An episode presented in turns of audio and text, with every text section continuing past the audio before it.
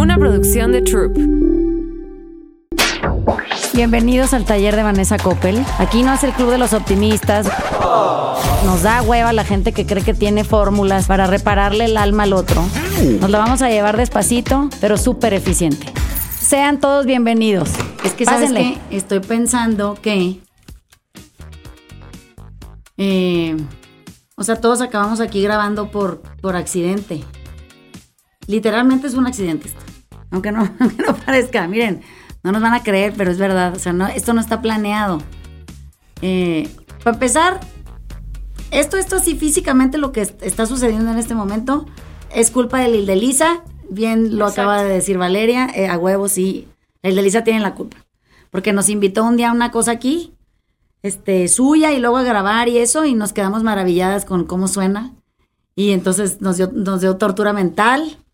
Este, nos morimos de la envidia y luego venimos y funciona maravillosamente bien. Entonces, por un lado. Por otro lado, como que somos producto de un accidente eh, de la vida, porque acabamos conociéndonos a causa de un proceso de búsqueda y encuentro personal, que también fue un accidente porque no es como que un día amanecimos inspirados y dijimos, ya sé cuál es mi propósito de vida, ¿verdad? Todavía no sé. Mi propósito de vida es grabar podcasts o, no sé, dar clases o...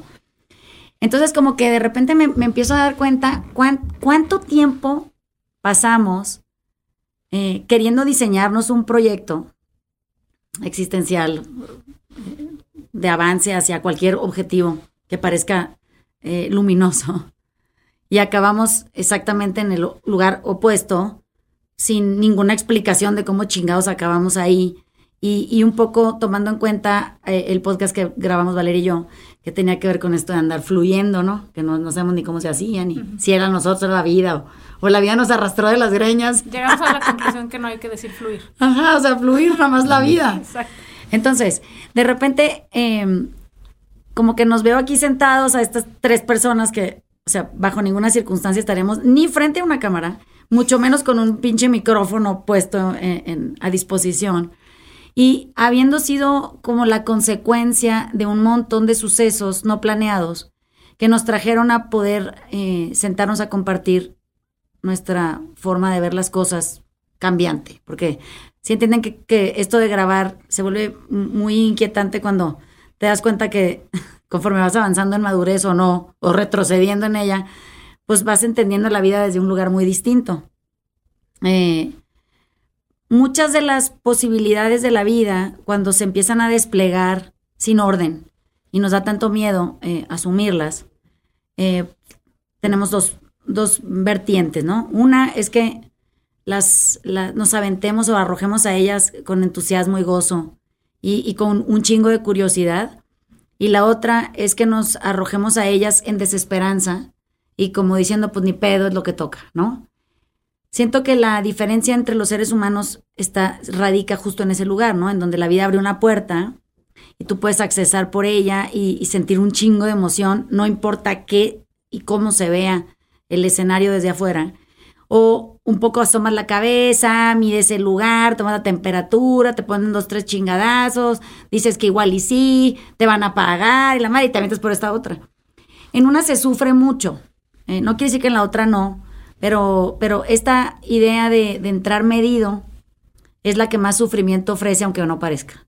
Y la otra, en donde uno se avienta porque confía en que hay, hay algo que sabe mejor que nosotros, pues, claramente porque no entendemos ni para qué chingados estamos aquí, pues de repente nos abre la, posibilidad a explorar diferentes causales de, de, de existencia. Y eso, en el fondo, nos vuelve gente mucho más eh, serena, como mucho más entusiasta y al mismo tiempo siento que eh, nos vuelve más abiertos a relacionarnos con otro tipo de personas que podrían convivir en ese mismo espacio de, de atrevimiento. O sea, eh, es esta, siento curiosidad humana poco explorada desde un lugar muy interesante que no es el de andar averiguando si sabes cosas o no sabes cosas, que está muy bien eso, pero es una curiosidad genuina interior por querer eh, desahogar la mayor cantidad de vida antes de la muerte. No sé si eso tiene sentido.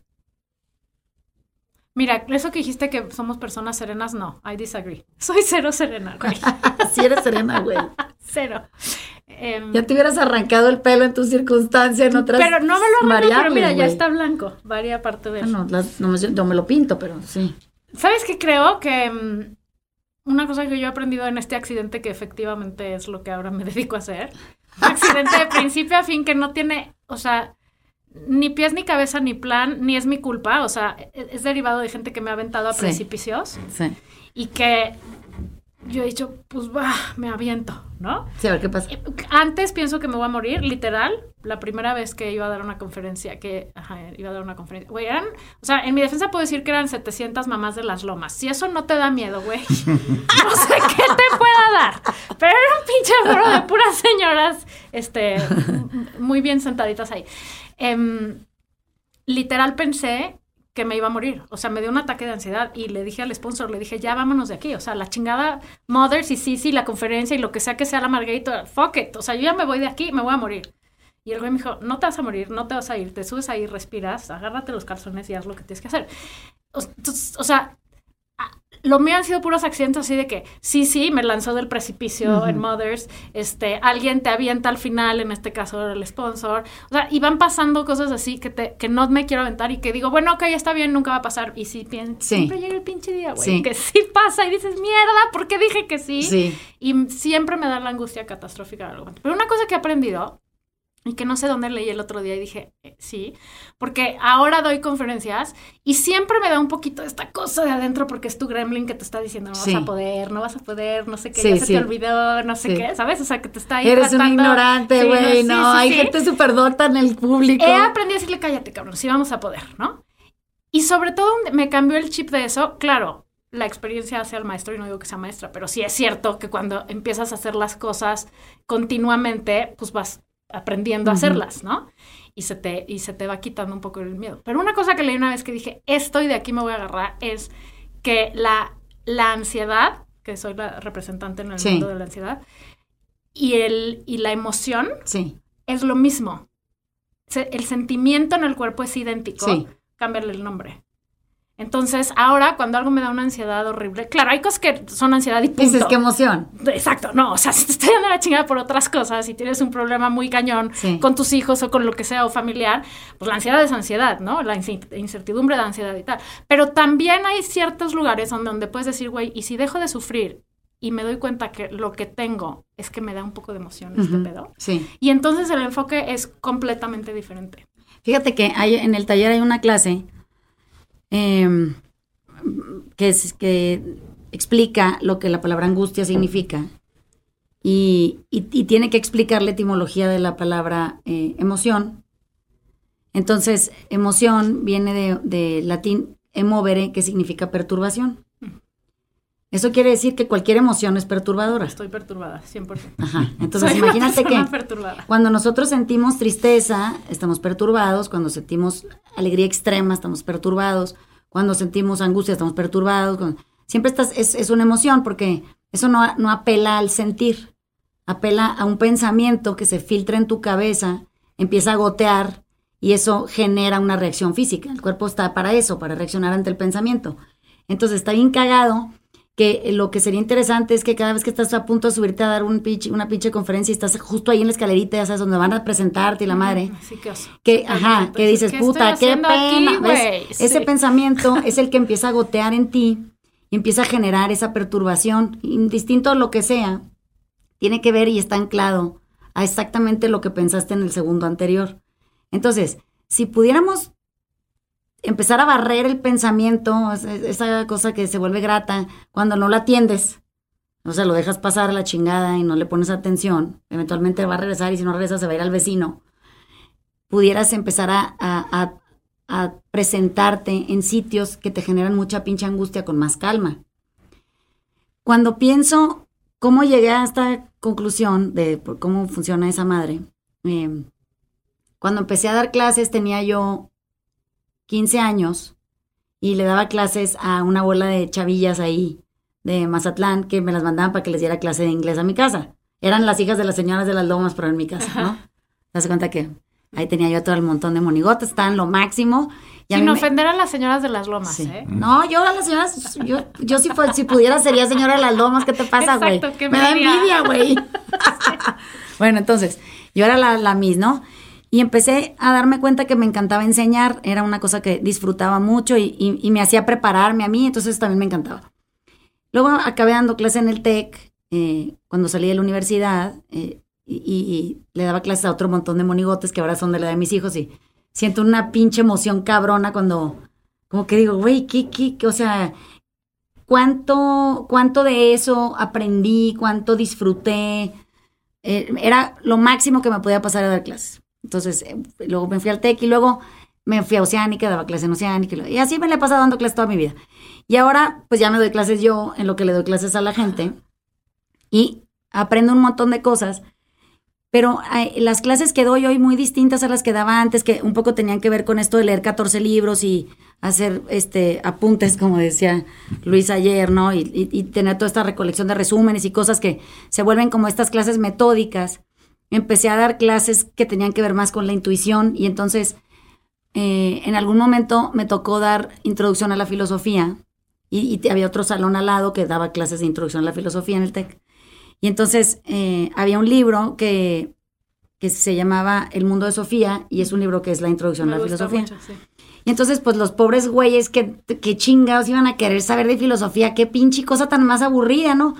Entonces empecé a, a introducir temas serios con, con novela o cuento, o, que es mi fascinación, esa es mi fascinación. O sea, si yo pudiera dedicarme a algo en la vida entera, sería leer y escribir, ¿no? Y dar clases de leer y escribir, y dar clases de leer y todas esas cosas, ¿no? Acabé haciendo esto y, y un poco he integrado eso que me fascina en esto que hago, que es lo que me permite mantenerme sana, eh, emocional, física y mentalmente sana, ¿no? Porque si tú estás perturbada, no, no mames. no mames, mi perturbación, güey. Entonces, bueno, ya medio me recuperé de la perturbación perenne y eso. Pero fíjate que en el camino, esto accidentado de lo que hablas y, y, y cómo somos como esta cosa que nos un poco te pones, pero luego pues, estás ahí como para que te avienten, ¿no? Eh, empecé a perderle el miedo a, a, a poder traducirme en, en cosas que pudieran ponerme en riesgo en el precipicio. Entonces, cada vez que tú te subes a un escenario y te ataca esta sensación de angustia, que es absolutamente válida, tiene que ver con, con esta sensación de proyección, pero más difícil que eso, cada vez que yo me metí a dar una clase, eh, a, nivel que fue el que fuera, ¿no? Si fuera muy elevado, era los chavillos de preparatoria, porque la, universidad o, prepa, o, o los chiquitos, yo siempre sentía que yo no sabía lo suficiente, que yo no estaba lista, que me faltaban años, que, que había gente mucho más preparada El que yo El gremlin. y que, y que yo me iba a subir allá a decir pura pinche pendejada, ¿no?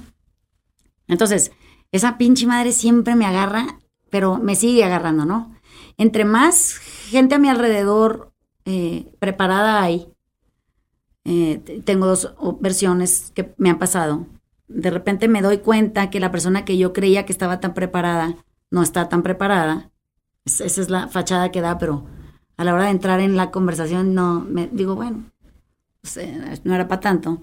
Y hay gente que, que me sorprende porque tiene cero credenciales que mostrar y una pinche sabiduría cabrona en ese ser humano. Entonces, me, me pasaba que mi, mi, mi intención de validarme siempre, claramente siempre con el que está más, es más capaz que yo, yo quiero que esa persona confirme que yo soy muy inteligente. Me, me interesa mucho su opinión, ¿sabes? Me, Pinche ego, cabrón, ¿no? sí, entonces Que me, es el mismo que te dice que tú no vas a poder. ¿no? Claro, no, no, el mismo compa que te Sí. dice aviéntatelo, te dice qué pendeja te Sí, aventaste, ¿no? sí, Bueno. pues. Entonces, siempre que estoy en estos sitios en donde hay gente muy inteligente y me gusta ponerme en esos sitios, los busco y todo. Y luego voy y evalúo el pedo a ver si son tan inteligentes como dicen que son y a ver si me puedo quedar. Tengo miedo, Alejandro. ¿En qué nos tendrá rankeados esta vieja que ya te llamé? No, güey. A veces muy alto, a veces muy bajo. Entonces, eh, siento que en- en- entre más me hago consciente de eso, de cómo, cómo tengo dividido al mundo no entre gente buena y mala, güey.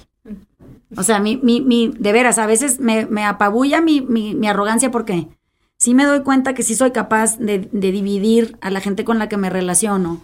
entre gente muy inteligente, a la que yo verdaderamente admiro, y, gente que pues considero inferior a mí, cosa que hoy todavía me sorprende hasta decirlo.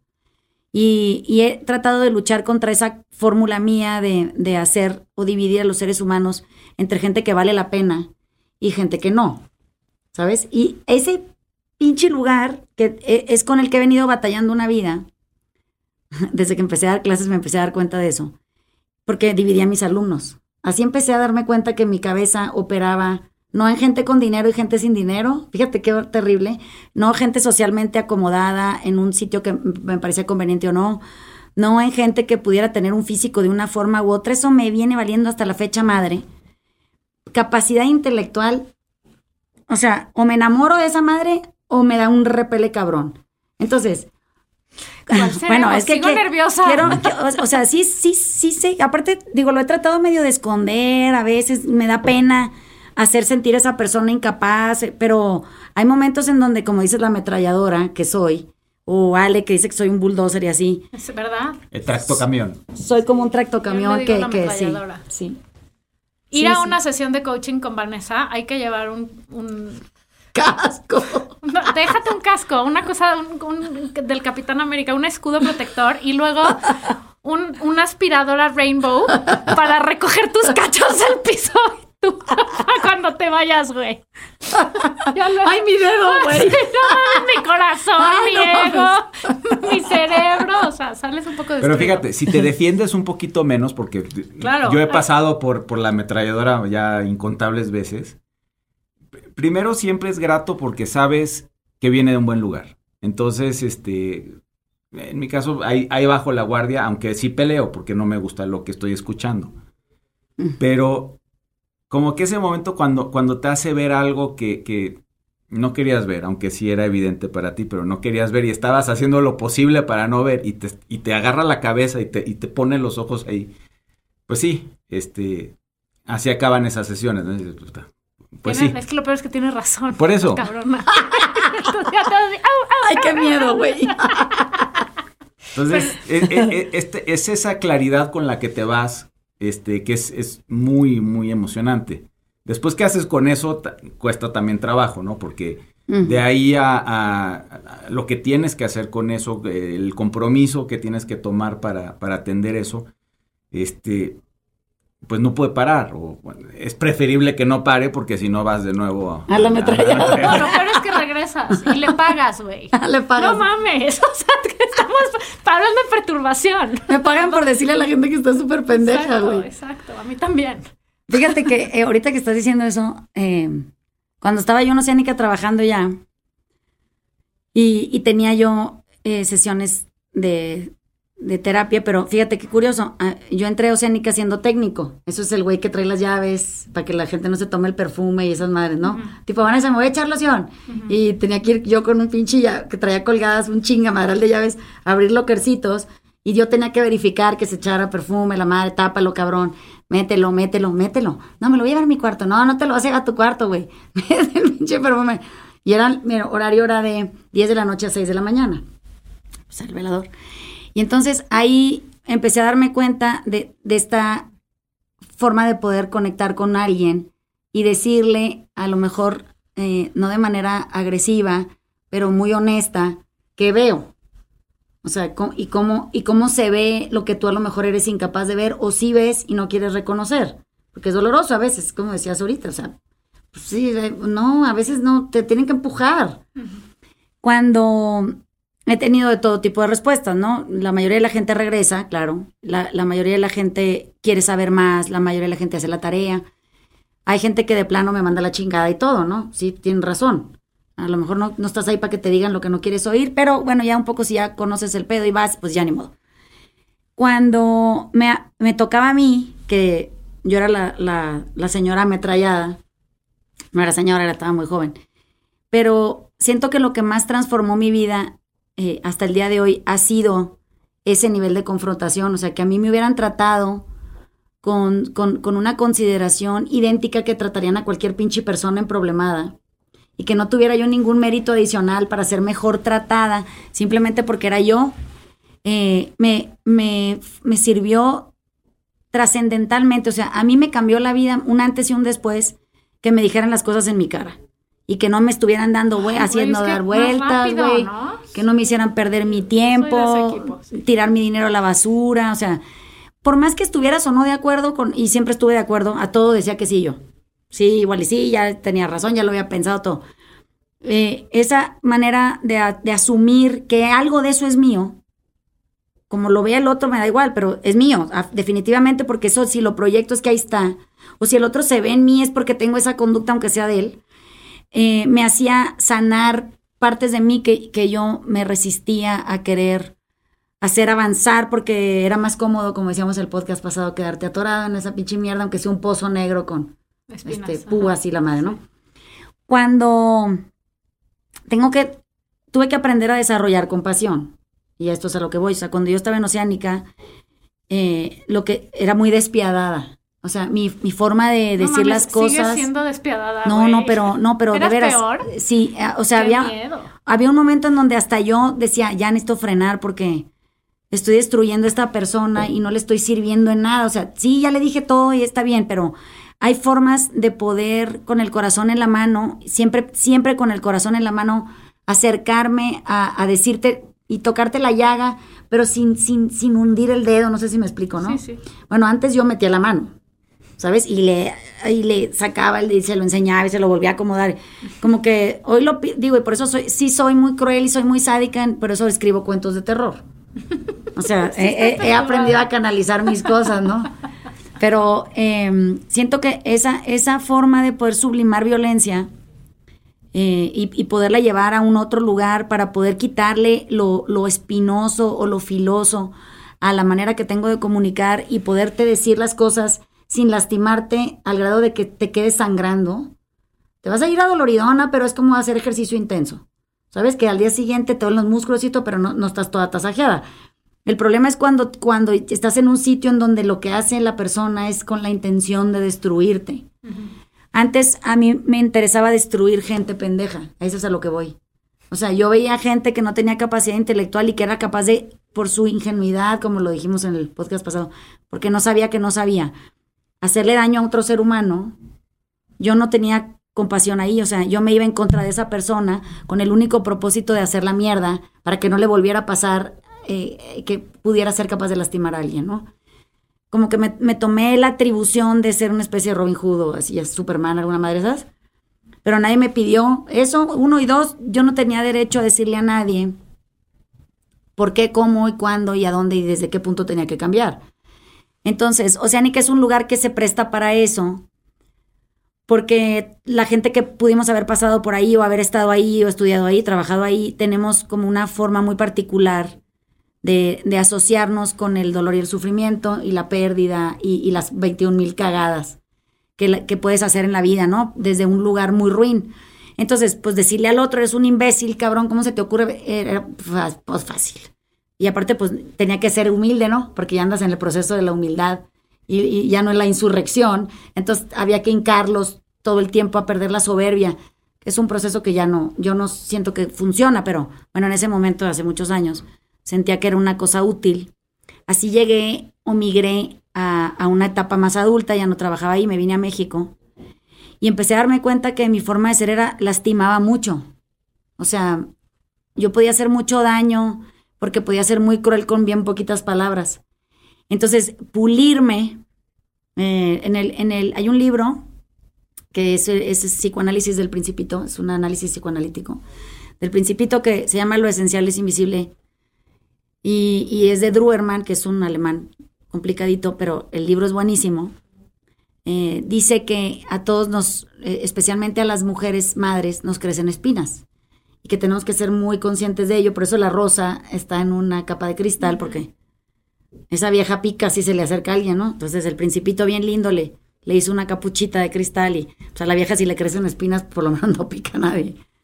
Entonces cuando leí ese libro dije, no mames, esta vieja soy yo, pero yo ojalá no, no ni siquiera he tenido hijos, ¿no? Imagínate que yo ya espino gente, ¿no? Entonces, esto de ponerme la pinche madre de cristal y asfixiarme adentro no se me hacía una muy buena idea. Y entonces dije, pues me las voy a limar, güey. O sea, me voy a rasurar las espinas diario. eh, mi, mi proceso de rasurarme o, o- o limarme las espinas diario al día de hoy es una cosa que hago desde que me despierto en la mañana porque no siento que me hayan dejado de crecer, no sé si me explico, o sea, no, no, no, no, la depilación no fue definitiva. No, al revés, salen más pelos cada vez, güey. Bueno, espinas, sí. Entonces, como que llegó un punto en donde eh, hoy, hoy que estoy sentada aquí, que te digo que in- iniciando el podcast, esto es un accidente. Puta, no mames el nivel de accidente que es esto, o sea. No mames, o sea, yo debería de estar más bien o muerta o perteneciendo a un pinche grupo de sicarios, güey, o, o haciendo unas cosas inesperadas porque Te veo perfecta como un líder de un cártel de algo. te lo juro, sí. O sea, eh, si estas conversaciones las tengo con Carla, eh, que Carlita es una amiga mía que tenemos una, una afición por, por estar enamoradas del personaje de Amado Carrillo en, en Narcos. Pero es porque hay esa, esa forma nuestra de, de ser sádicas y espinosas y, y estar conscientes de ello nos ha vuelto mejores personas. No nada más en, en- nuestra relación con otras gentes, ¿no? Pero en nuestra manera de, de poder relacionarnos con nosotros sin ser tan hostiles adentro.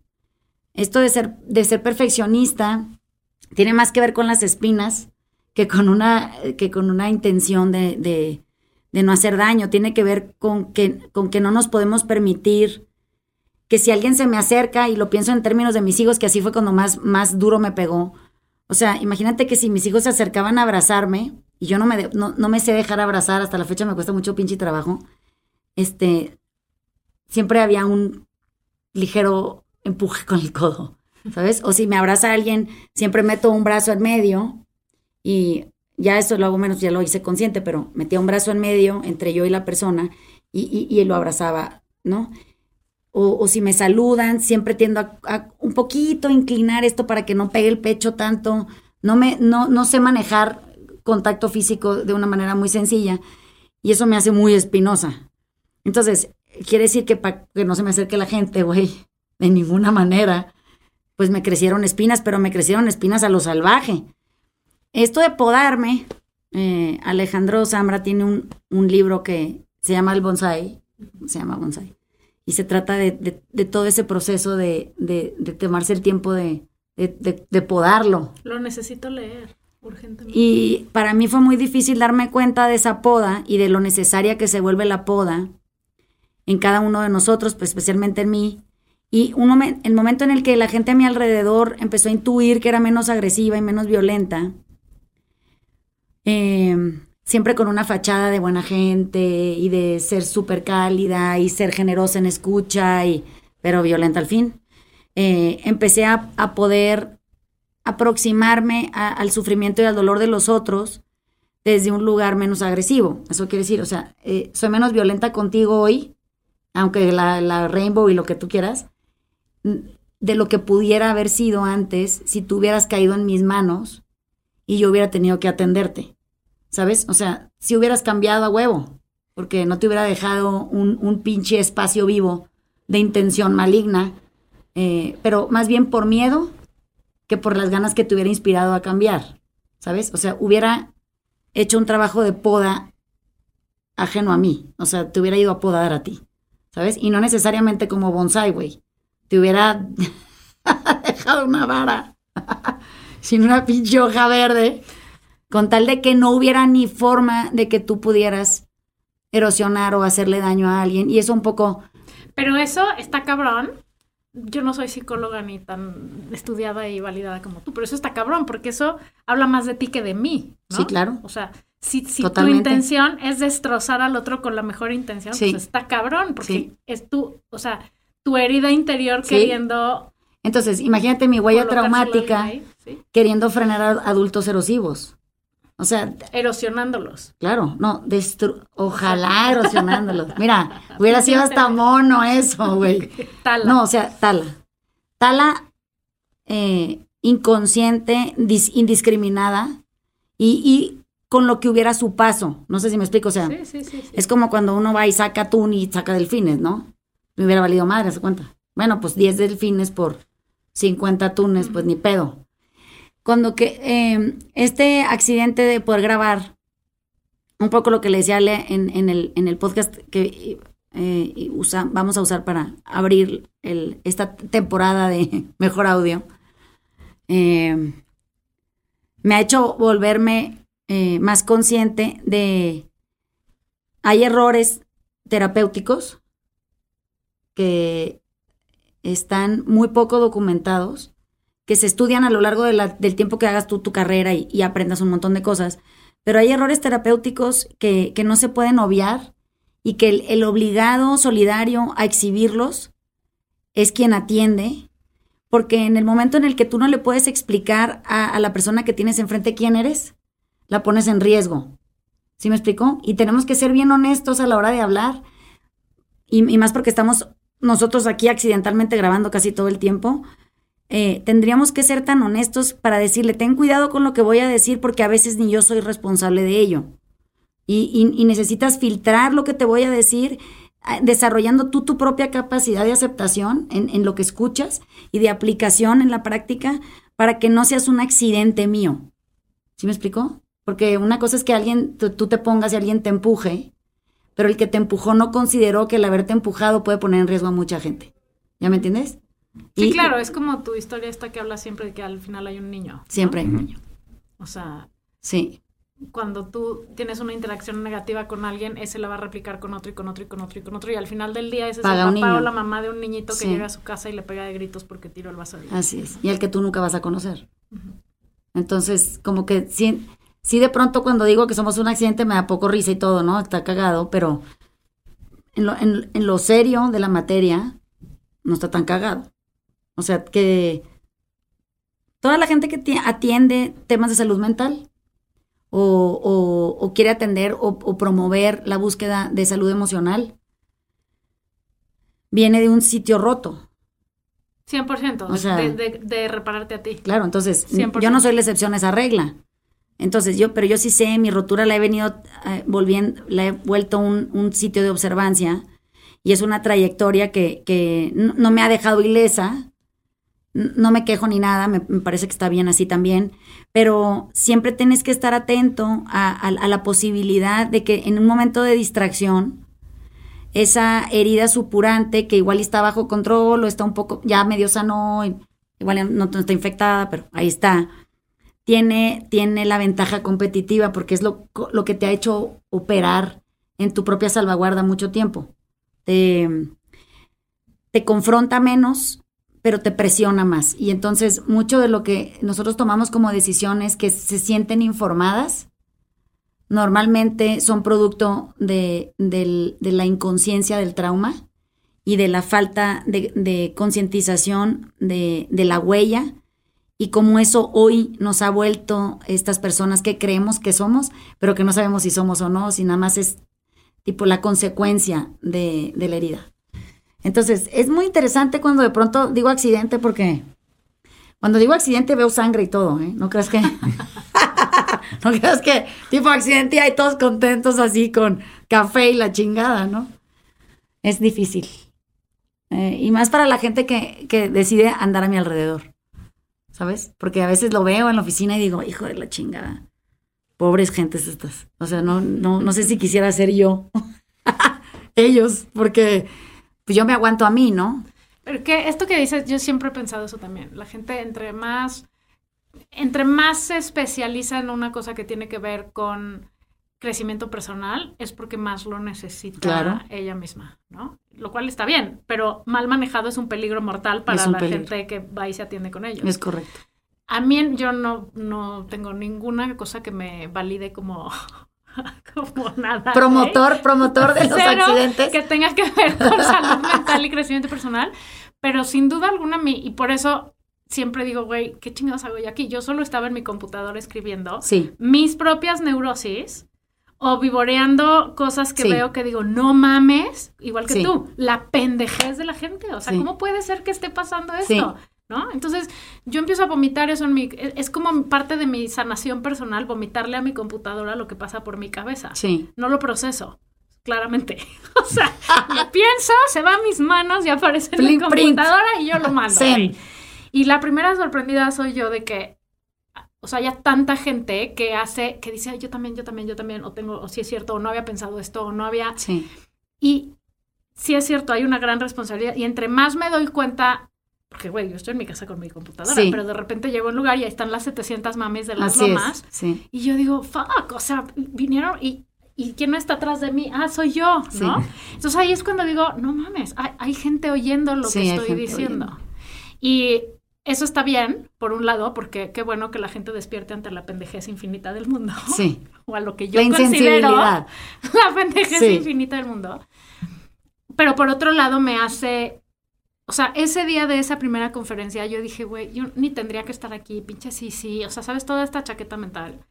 Y cuando me bajé de ahí y empezó a llegar gente a decirme, güey, tu columna de tal me hizo cambiar mi relación con mi hijo porque, o sea, cambié una cosita Sí. de no estarle gritando en el coche en el Sí. momento que salí a la escuela porque un día escribí una columna de eso, Sí, ¿no? sí. De que vi en el retrovisor una mamá que le venía poniendo una gritiza a un niño que venía subiéndose del coche. a Sí, la ni, ni había abierto la puerta y ya le está No, entonces el día que leí eso dije, güey, yo soy esa mamá y entonces ahora cuando mi hijo se sube al coche, le digo, hola mi amor, ¿cómo estás? ¿Cómo te fue? Sí.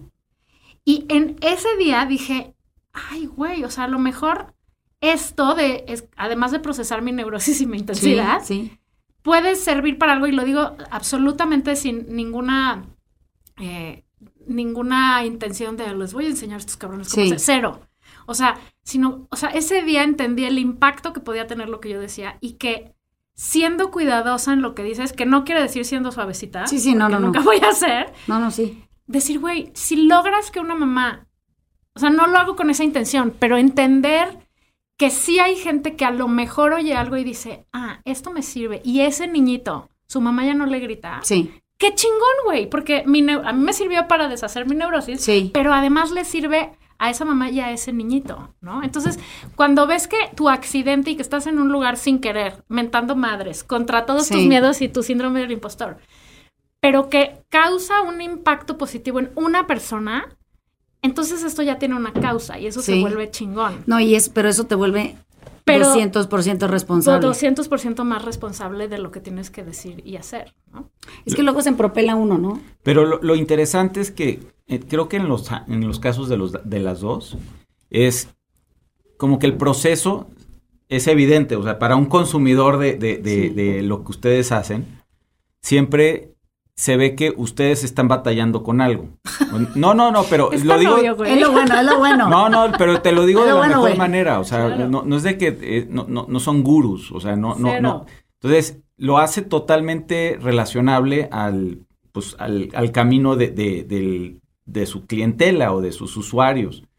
Entonces, digo, a, a mí me encanta ver que, que, pues, batalles y, y, eh, no, no porque batalles, sino porque, porque sí de entiendo. alguna manera, este, eh, me puedo relacionar claramente con, con el mensaje que, que estoy recibiendo. Sí. Entonces, este, y por otro lado, no es una cosa estática. Entonces, este, pues, tienes momentos buenos, tienes momentos Sí. malos, y pues i- igual yo. Y entonces a, a veces, a veces me funciona mucho algo que igual puede ser viejo, Sí. este, pero, pero me habla y, y- y me puedo relacionar con eso. O sea, no, no se siente como nada más este, una relación obrero-patronal. Sí. A mí me daba miedo cuando, cuando daba clases, me daba mucho miedo poder proyectar esta imagen inalcanzable de, de- del sabiondo, bueno, en mi caso la sabionda, que, que hacía a los alumnos sentirse total y absolutamente desconectados o distanciados del conocimiento y, y que se volviera aspiracional la idea de dar clases, no, no de transformarse. Y entonces yo pensaba, ¿cómo le hace un- una gente que sabe cosas em, para poder aterrizar en un plano de, humildad y poder traducir la información de manera más accesible para el otro, pero al mismo tiempo que se sienta natural? O sea, que, que no haya esta sensación jerárquica de, sabiduría y poderío, porque claramente en mi tendencia natural a admirar a gente inteligente, pues también hay una tendencia de meritar a gente que no tiene capacidad intelectual, según yo, ¿eh? No, 100%. Y además creo que ese es el único secreto de los accidentes. O sea, Sí. en, en este tipo de accidentes que estamos hablando, aquí en Trupe ayer me dijeron que si grababa una cápsula para dar consejos de cómo crear comunidad. o sea, sepa la chingada. y- ajá, cómo crear comunidad, ser creador de contenido y no sé qué otras mamadas. Y les dije, a huevo, empiezan a grabar. Y les dije, este, les voy a dar estos tips. El tip es que no hay tip. Ajá. El tip es que o sea, el único secreto, si hay uno de la Margator, Sí, y que la primera sorprendida soy yo, es que la gente se identifica conmigo. claro. Ayer fui a dar una conferencia y me dijeron, oye, ¿no podrías dar conferencias para chavos, por favor, diciéndoles? Y les dije, "Oh, de cero. O sea, Sí. un chavo de 16, 17, 18 años jamás se va a conectar con la señora de 50. O sea, la única, eh, eh, o sea, el único secreto que tiene esto es que yo soy ustedes. Sí. Y ya, Sí. ¿no? Y, y, cuan- y eso lo hace real. O sea, cuando tú te... uh, La palabra manoseada vulneras, Sí. ¿no? Porque sí, tiene muchas Sí, maneras de... Pero lo que quiero decir es, cuando tú, y en este caso yo, abres tu pensamiento a los demás y dices las cosas como las piensas, que en esta bonita sociedad no se usa. sí. O sea, no es bien visto decir lo que piensas o decir lo que no piensas. Sí. Este, o sea, lo que no estás de acuerdo, Sí. pues. Sí, Y, y levantar la mano y decir, esto es una mamada, güey, ¿de qué estamos hablando? ¿Cómo que las fiestas con alcohol de los 15 años? Claro. Cuando el chiste es que todo el mundo haga la misma fiesta igual y nadie vaya a decir que en casa de los hijos Sí. de la Margator que hueva no hay alcohol, Sí, ¿no? sí. Entonces acabas poniendo alcohol, sí. porque ¿qué van a para decir las señoras? Así es, ¿no? así es.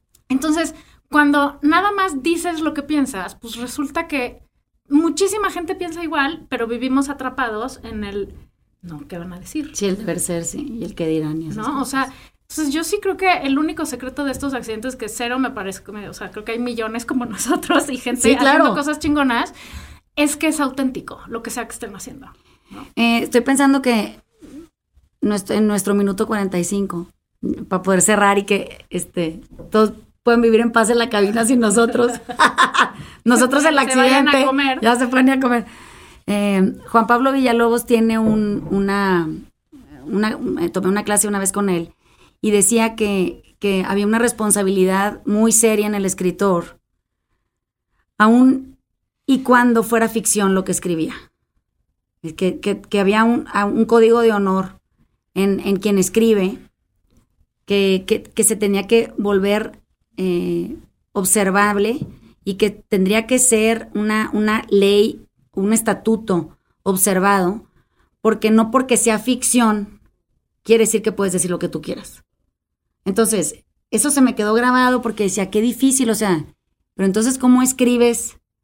¿Cómo escribes? Si, si, si, hay, si hay, un, hay una limitante constante, Pero ¿no? no estoy de acuerdo, porque yo creo que, claro que puedes decir lo que tú quieras, el chiste es desde qué lugar estás diciendo lo que tú quieres. Pero fíjate. y cómo lo dices. No, pero sí hay, sí hay una cosa ahí interesante, que, que, que por eso creo que eh, nos podríamos llevar esto a reflexionar.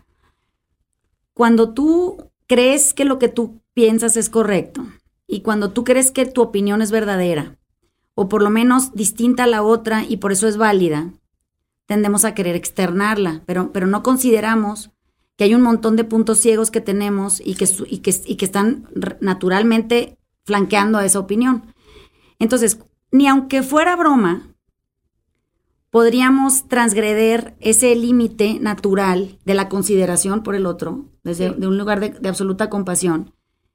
Y, y- y por eso eh, regreso para cerrar mi, mi punto en donde yo tuve que hacer consciente el hecho de que yo no podía torturar desde mi capacidad intelectual a gente que yo creía que no la tenía Ya te entendí. simplemente porque ya era mi opinión, Tienes ¿no? razón. Y entonces tuve que frenar mucho de ah, mi manera de escribir es muy responsable, mi manera de hablar siempre está muy medido y, y por eso siento que nunca he grabado algo que haya ofendido a nadie y es porque siempre estoy considerando que hay una periferia que debe de caber de manera inclusiva y, aspiro a que sea la totalidad, ¿no? Pero que no se quede nadie nunca fuera del nivel de reflexión, que nadie nunca se sienta eh, agredido a pesar de que tenga que oír la verdad, digamos, y no porque sea mía, sino esta como forma universal de conectar entre nosotros y hablar de cosas que sean temas profundos y- y de, de peso, aunque sean dolorosos, pero que digas, sí, a huevo, eso es, eso es cierto,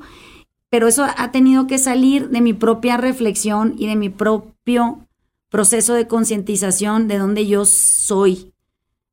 Y he sido muy erosiva, de donde soy y he sido muy violenta, y donde mi nivel de agresividad se puede esconder o se puede volver sutil, eh, validado en, en un área que podría parecer sustentable, ¿no? Que esto tendría que ver con qué inteligentes somos, los accidentados.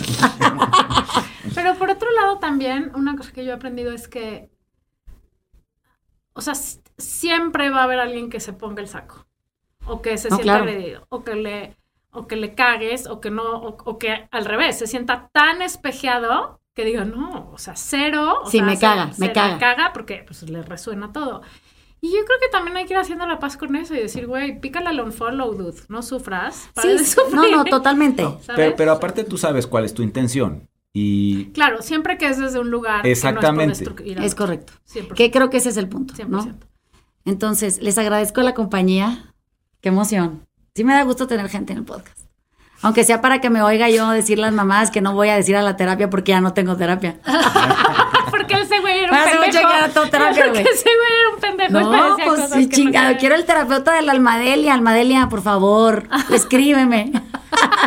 Te estoy buscando. Trae aquí alma Delia, es Quiero lo al máximo. al pinche. Sí, con ella. sí quiero. Entonces, este, bueno, ya, ya conseguiré que me, me lea y venga. Si alguien la conoce, por favor, Yo, dígale. güey. Por Yo favor. te la voy a traer aquí. Por favor, Es lo dile que soy su fan. Es lo máximo. Que necesito que venga y para que me, me dé este una tips de Te la voy a traer sí. aquí, es lo máximo. No, pues sí, sí estamos enamoradas de to- todo. Todo el mundo- todos Sí. queremos con Almadelia, Todos sí, queremos con Almadelia. neta, 100%. Hay que hacer una camiseta. Exacto. Todos que queremos con Almadelia. bueno, les mandamos besos. Nos vemos la semana que entra. esos. Chao. Sean todos ustedes siempre, siempre abrazados de cerquita en el corazón.